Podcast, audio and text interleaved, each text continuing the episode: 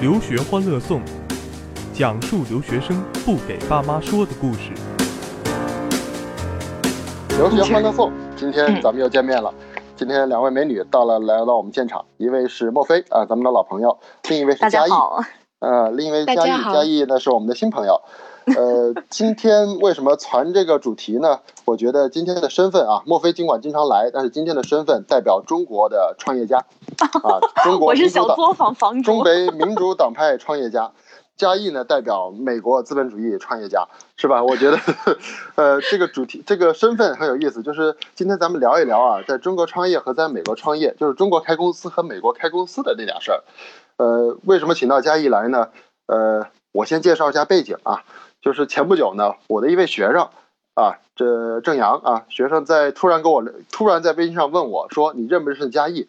我说：“哪个嘉义？”他说：“这个嘉义。”然后把你的头像就发过来了啊，他把你的那个微信的头像发过来了。我说：“啊，怎么了？”他说：“他是我老板。”当时把我吓一跳。我说：“怎么回事？” 啊，我说：“为什么嘉义？我跟嘉义是大学同学啊，但是呢，你看这个缘分巧的，我的学生到了美国找工作，竟然落到了你的手上，啊，我好，我觉得好尴尬呀。你要觉得他不行，把他开了也行，没关系的，不用给我面子，不用看在他的面子上。我会替你好好关照的。啊，替我关照啊！双引号。哎，呃，佳艺，咱好久没见了啊！真的，这个得知这通过正阳那边知道你在美国当了老板，开了公司，我当时是特别的眼红，特别的震惊，特别的嫉妒，羡慕嫉妒恨在那一刻的感觉涌上了心头。你给我讲讲吧，你在美国到底这个产业做多大了？嗨，行，其实刚才莫非说，呃，他是小作坊，其实我觉得我给自己的定位也是小作坊。嗯，其实最早呢，这个这个公司就像美国大部分公司一样，是从车库开始的。话说这个二零一三年，呃，我当时跟我先生在纽约，我们俩呃就是各自有一份呃小打工者的工作。嗯，一三年的有一个契机，就是我的前任他问我你要不要来波士顿找呃换一份工作，然后当时年轻不懂事儿，然后说啊啊可以啊，然后这一决定好了，就把我老公还有我们在美国的房子，嗯嗯说 不上矛盾，对，咱俩关系铁着呢。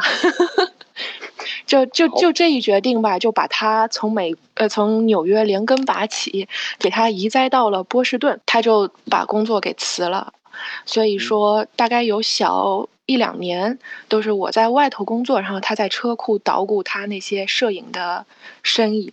所以说，那个应该是我们也是小作车库。从车库的小作坊开始经营起来的，伟大的公司都从车库开始。我 我可不可以理解成是你逼着你老公走上了创业之路？原来是这样解读的。好，哎，可以说是呃无意的吧。嗯，没有没有特意的想往把他往这条路上推。我还是比较小富即安的。我当时说两人都找一份工作都够花就行。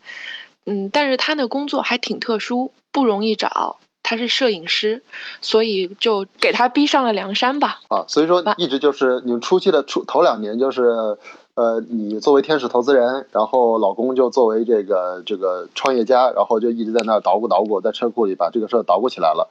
等这个事儿真的捣鼓起来，你就入伙了。对，是的。后来干着干着就把自己也搭进去了。是，就是其实你是老板娘。对啊，对，是真的，是的。所以呢，现在是嗯，在一六年年底，我们就是少接接受接受到了一笔民间的投一个就是私人的投资吧，然后大家一块儿就把这公司干起来了。是同学投资吗？这个这个能讲吗？会不会是商业机密？熟呃熟人吧，都是同学的同学的朋友，类似这样，然后大家经人撮合。惊人撮合而起的合作哦，好吧！我估计还是还是肯定是因为这个，你老公确实这方面是专业，非常专业。然后你可能又有嘉义，我是知道你的嘛，就是综合能力那是真是女中豪杰，太强了。就是就是嘉义是嘉义，咱们算另关系啊。咱们大学里你算比我算学妹吧，是吧？第一届是第一届，但是但是你想啊，就是我为什么能认识他，就是因为他太出名了嘛，都不是一届的，太厉害了。我们还不是一个学院的。但你是那个学院里最厉害的那个人，然后就阴差阳错的就认识了啊！他就就我就觉得当时就看出来，对，你们彼此都是最，对就是彼此各自学院最厉害的人，就是这个这个这个当时就知道这个姑娘不一般。嘉义，你最开始学的专业好像也跟摄影有关呢、不对，嗯，算是摄影的下游产业，印刷、印包对印刷，啊对印印刷。刷，对，对，然后这啊，难道你们的分工，你现在的公司里的主要除了做摄影以外，还要做印刷？印刷也做对吧？其实呃，其实我在美国读的和后来工作的一直是自己的本行业，直到这个被我老公拉入伙之后，我也开嗯始就学习一下他们的专业知识，呃，嗯但是呢，其实两个行业有很多相通相通的地方，比如说管理啊、培训啊等等，所以说我跟他的合作算是他来主要做那些他专业之内的事儿。然后嗯我在美国企业的这些管理经验可能可以帮到他。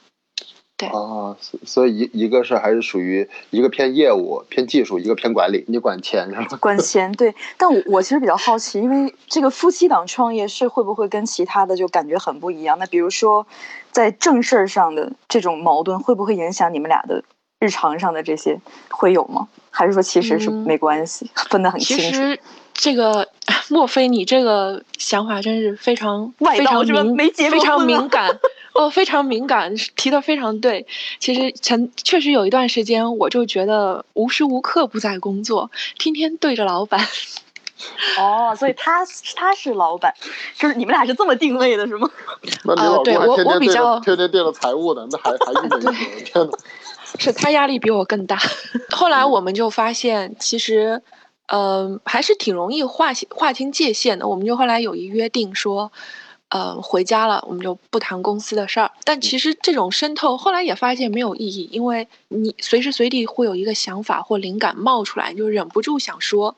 后来我们俩干脆也就随意了，想说说，想不说就不说。唯一值得注意的是，这个经常在这个称呼上需要快速的。就是转换角色，比如说在家，我习惯什么老公，弄弄这弄弄那，那到了公司得得叫呃得叫名字是吧？专业一点儿。这要控制住自己。哎，那你嗯哎，还是我还是其实好像还是没嘉义，好像还是没把你这个公司的现在的具体的具体做什么事儿说清楚啊。我知道创业是以摄影起家的，那现在主要服务的是什么样的客户啊？就是我们在美国以后呢，最早我老公他在嗯、呃纽约一家公司为一个家具地毯公司拍照，然后在这个过程中，他帮他们建立了摄影棚，然后培训了人，最后就发现摄影这个东西虽然在外行看来非常的高大上，跟艺术沾边，但其实应用到商业当中的摄影呢是非常的。嗯，你可以说它是八股文也好，命题作文也好，它是非常的商业化，可以做得非常商业化。所以他就后来产生一个想法，说既然我能够为这个家具公司搭设一个摄影棚，培训出人才，呃，最后他的达到的效果是，他不需要有专业摄影背景、专业知识的人，呃，快速培训之后，能够在一个月或者两个月内，能够批量的、批量化的生产那些产品图片。那这个公司拿着他的图片，后来去美国的大电商，比如像 Wayfair、Kingsland 那些电商闪购网，就能够把达到销量翻几番的效果。然后到波士顿以后，他想，呃，我想自己搭一个摄影棚，去为美国的那些电商拍照片。其实类似于国内的淘宝，但是其实嗯美国的电商发展比国内要滞后的，所以现在加上国内美国有大量的实体店在关闭，比如说 Macy's 和 Sears 上个月刚宣布破产，所以啊很多美国的那些批发商都已经意识到自己必须转型成一个电商才能够继续存活。所以说，这个公司它成立的契机还是非常哦天时地利吧，算是。我感觉就是你说的是美国的实体经济在正在转型互联网，而在转型电商的这个过程中，其实反倒是中国人在这方面是最有经验的。我没有想到的就是，呃，原来这个时候是终于开始美国在这方面要学学转，要学中国了，有一种有一种特别硬气的感觉。而。且感觉有一种说这事儿不非你不可，而且就是中感觉就是美国要做电商，要做这种拍商品图片，谁最有经验？淘宝最有经验，谁最有经验？中国人做的最有经验，还非还非你不可呢！我还以为你在抢美国人饭碗，搞了半天美国人在学你的技术啊！确实是这样的，嗯，呃，而且而且我们就觉得一定想把这个做成批量化，因为摄影这个东西其实最难交流的，它是你可以说它是技术，你也可以说它是艺术，是用技术的手段把一个产品也好。艺术化的表现给大众。那美国和中国呢？它稍微存在一个审美的不同，所以说焦桐他在啊美国的专业摄影背景让他比较了解和能够去迎合那些美国 buyer 的口味。但是中国的这种经营快速的经营模式其实是非常适合美国的，因为美国有很多学摄影的人，他们就是个艺术家，他没有太多的商业头脑，甚至于说会不屑于说。啊，我学摄影是为了赚钱，他们说 都是为了艺术女神现身，所以说这是一个对发现一个机会吧，算是啊，就是正好在里面啊，我相信我大概能感觉到了，就是这个天时地利人好像都占了，就是我们说创业啊，你在这里面从你刚才的描述中，我发现正好要人有人，要时机有时机，然后呢要这个。本身的这个创始人的这种经验呐，各方面其实都到位了。对，就是挺开心，挺开心的。嗯，我把自己的工作也辞了，其实也是觉得，还是选择做自己开心的事儿吧，比较有希望的一个一个一个事业。那你们的公司主要现在还是说，就是各种企，你们也是属于开网店吗？还是说你们这个在网上接单子吗？还是说你们要出差比较多，到别人的？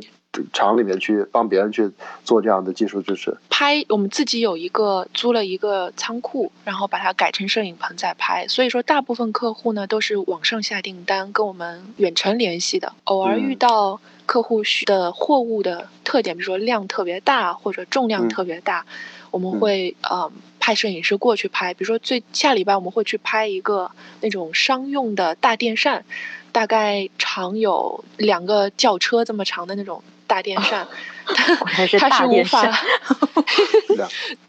拍电影用的。嗯，对，然后我们就会飞过去拍，然后在其实，在拍的过程中会有很多很创意的事儿。其实摄影是呃微小版的拍电影，就好像那个电扇吧，它应该是挂在。仓库巨大的仓库内通风用的，所以它理论上正常状态是挂在天花板上的。但是我们在这个跟客户研那个接洽的过程中，发现投入的人力和财力非常大。如果把这个电扇吊吊起来拍的话，后来他们就出了一个特别损的主意，说我们把电扇反过来的装在地板上，然后让把摄影师吊到天上去拍，最后拍出。最后拍出来的照片就 flip 一下，它就看起来是正常。就是说，你会有在这个过程中，你会有很多创意的那种、那种构构思在里面。摄影师好像很辛苦的样子。这个 摄影师说，吊电扇确实比吊我更困难，那还是把我吊上去吧。哎，我觉得很多的主意都是。这种事儿要么不做，真要做的话，这种鬼点子呀，这种这种 这个，只要为了节约成本而想出来的点子，我觉得中国人会想的比别人要想的快的，来得快，这真是厉害。对，咱们稍事休息啊，进一段广告啊，一会儿接着聊。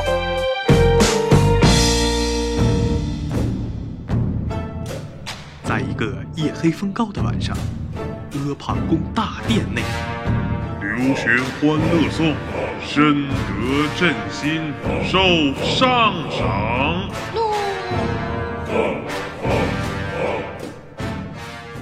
大胆女子，你这两年在海外搞了啥子？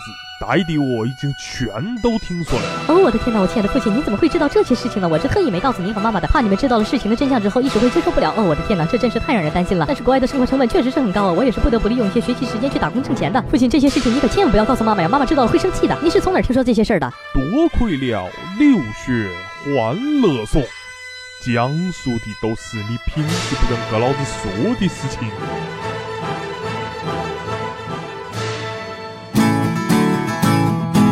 咱们那个回来了啊，广告回来。嗯，哎，嘉义，那你在开公司的过程中，除了你刚才说把人调到电风扇上面这样的故事以外，还有什么好玩的事儿啊？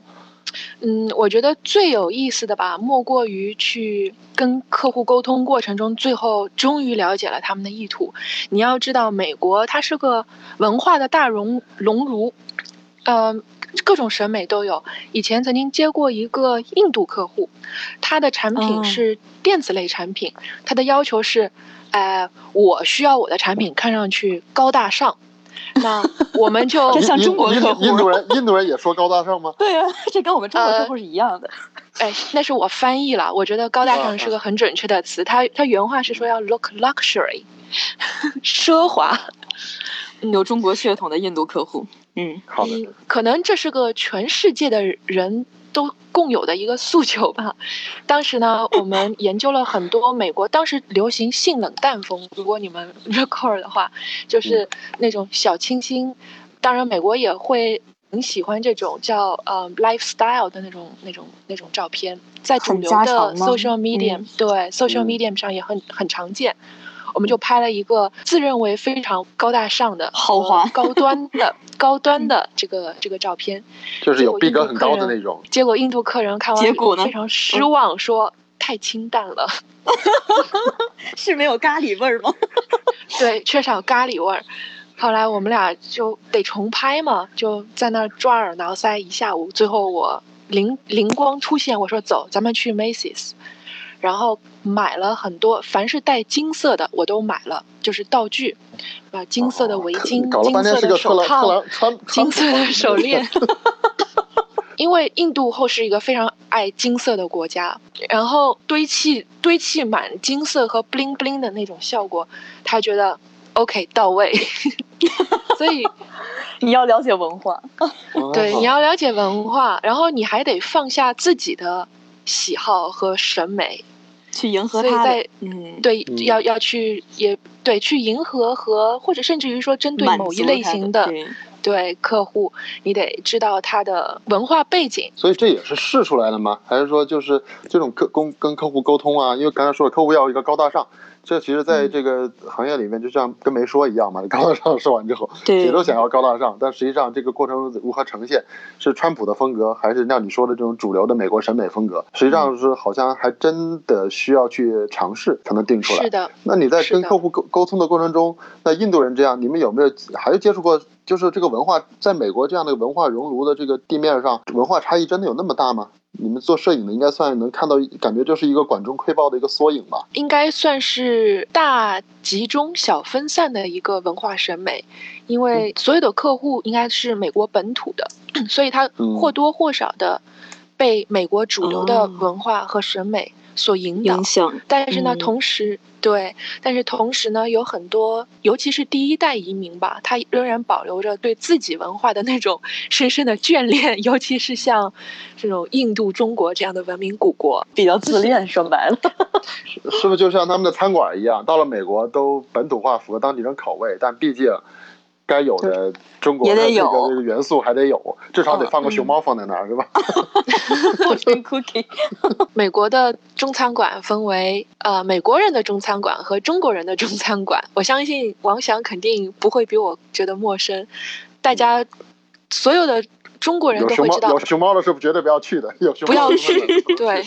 嗯，对，甚至于在 Yelp 上面的评分，如果你看到美国人对这家餐馆大加赞赏，大家都会互相告诫啊，不要去踩雷。不能去，啊，所以在所以说这也是一个商机，就是在美国你搞一个中国人的点评网，其实一样的也非常非常有市场。如果是不要因为大家口味不一样，这个这是一个就是不同文化的事儿啊。但是我问一个很具体的这个法律政策问题啊，你看墨菲他是个中，他今天代表中国创业者是吧？中国在作坊房主，对中国在中国创业啊，生意做大呀，那小不了跟政府啊，是吧勾勾 是吧？勾嗯勾兑一下，是不是？在美国的话，这个开公司的话，是不是也得税呀、城管呐、消防啊这样的事儿会打交道会很多吗？会你们也会需要跟消防打交道吗？呃，消呃有，应该说，我想无无论在哪儿开公司都会遇到这样的问题。嗯、但好在美国它。它的鼓励小公司的文化非常浓郁，然后它的配套服务也很好。我相信，如果在公司你自己开一公司，你可能要跑各个衙门，嗯跑上几个月才能把各种文件办齐。啊，那美嗯国开公司相对政府的政策上就便利很多，同时呢，你可以去请是可以网上做是吗？哦哦哦，是律师来的。嗯律师，对，也也确实有很多专业的东西，会找专门的律师开公司，然后呃，其实嗯中国现在它也是有变化，因为现在沈阳其实嗯就在做这个办公大厅，他就把比如说你哦创业或者需要做的所有的这些部门需要签的手续，他弄都弄到一个地方，嗯，就是他现在就在在做这个事情，就是说想把这个东西集中化。这个意思就是，如果东三省沈阳都可以做好的话，北上广深就更好了。啊，我没有这么说，呃，对对，我就你你理解出。来的。我 呃，我的意思就是，就是沈，我觉得沈阳不老说这个很多东西，它这个网上很多黑黑东北的一些东西嘛，是吧？四东北、黑东北。，但实际是要打上咱们造，咱们对，这个节目一定要打造，就是说，其实你看这个，咱们刘欢这个节目是沈阳做的，对，就是基于这个打造国际营商环境啊，这是咱们沈阳的口号。对，行，我们都是我我们在当地都是都是都是都是作为这个，尤其莫非作为民主党派海归青年创业典范，我的个天！你就哎坑我吧，行，我一定把这个沈阳的这个这个办公传递到美国去。对办公的这个便利传遍美国美帝对对，现在要创业，这个这个最幸福的城市是沈阳，沈阳，对一因为你。怎么创业，你怎么创业，你就会发现房价暂时没涨，所以说你感觉那你还是能挣哎，钱。对，而且短期它也不会涨。你在别的城市，你你创完业之后发现房价涨了，你感觉没有赚钱，甚至在赔钱。呃，说一个这个还是跟身份有关的问题啊，像你是你现在还属于国际学生，还是已经绿卡了呀？我已经绿绿卡了嗯，已，经绿卡了。那在美国，在美国这个开公司是不是非得身份上非得是绿卡呀？我觉得应该没有这个限制。我也认识很多留学生创业的，他们不会应该是没有任何身份问题的，嗯，就是合法创业，嗯，合法创业。对合法合法创业，我明确一下，合 合法创业，那合法创业那个解决工作签证吗？身份这个也是问题啊。我记得，嗯，如果是留学生的话，可能公司达到一定的规模，甚至可以实现自己雇自己，从而解决身份问题。呃，当然这是在奥巴马时代，现在的政策还是不是很明朗。呃，尤其是川普上台以后，但是我觉得美国它是鼓励个人创业的这个文化一直是不会变的不。会变的，嗯，嗯，你你身边呢？因为我觉得你开公司。你是第一个，因为很多的学计算机的学生可能就不用开公司嘛，或者他哦们愿意对这个跑到中国来创业嘛，那再另说。学金融的那种呢，也都是可能我看我看创业的在中国创业的多，在美国基本上都是打工。呃，在美国创业的你是我认识的这个，好像是头几个。实话说啊，我我开始以为说在美国开个摄影公司似乎没有想象的那么那么乐观，或者没有技术含量，甚至我觉得像你最开始像你说的，学拍电拍拍摄影师，似乎有时候都都感觉是过于把自己当成艺术家的感觉，是吧？也许不适合嗯，不一定能做多大。但是听你刚才的描述，我发现其实你真的是以这个市场的规律和这个客户需求的角度去想嗯如何的去挣这份钱，如何的去把这个东西做成一个更好的服务。对对那我这，种服务。意识放到这儿了之后，你刚才说印度客户是吧？不灵不灵的这嗯这种这种东西都可以段子来回想，而不是把它当做创业过程中的多大的一个障碍或者的阻力。我想确实是这样任何甚至于，嗯我们其实还有 还有一个梦想，就是现我们以前中国跟美国的关系，中国更多的是以一种加工呃工厂的形式跟向美国输入货品。货嗯品，但只是货而已。那我们看到过，我们拍的无数商品都是 Made in China，但是在美国经过转手被打上商标以后，品牌以后，呃，美国的这个这个 distributor 吧，中转商，他能赚很多钱。但是我我们一直在想，如果其实中国的本土的那种小而美的企业已经越来越具有品牌意识了。我经常去订阅国内的那些 app，他们会卖很多，比如说下厨房里面有很多好的厨具啊、上家用品，都是非常有品嗯牌意识。那我就想，我们中国其实现在越来越强大，为什么不向国外反向输出我们的品牌，而不是仅仅输出产品廉价的产品？所以说，下一步如果有中国的工厂，他们想向美国 输入工输入输入品牌的话，其实我们公司可能下一步会考虑帮助我们的各顾客来做美国的产品上线。对，哇，这这一定要鼓鼓掌，好棒，太棒了！我感觉对我也要鼓掌。我感觉你摄影真是，别看他是在做摄影，但实际上它是一座桥梁，中国的商业和美国的商业，中国的品牌和品要表达。出来，对，更好的表达出来，互相认可。你刚才说了一点，中国的企业未必了解美国的审美，而美国人的审美想要进入中国的市场，也未必了解中国市场的节奏和他们的这个要求。所以在这方面的话，嘉义和你老公在做的这件事儿，正好这么多年积累的经验，加包括自己的热爱融到其中，那就形成了一个很好的这个一个循环，一个正向的循环。在这过程中，能够不断的通过中国的客中国中国的客户到美国，美国的品牌到中国这样的相互关系，能够他们可能中间都要通过你这种产品的展现、摄影的展现。那么在这过程中，你能积累出来的经验、积累出来的能力，就去把这个小的细分市场做到了一个特别有特色的一个位置。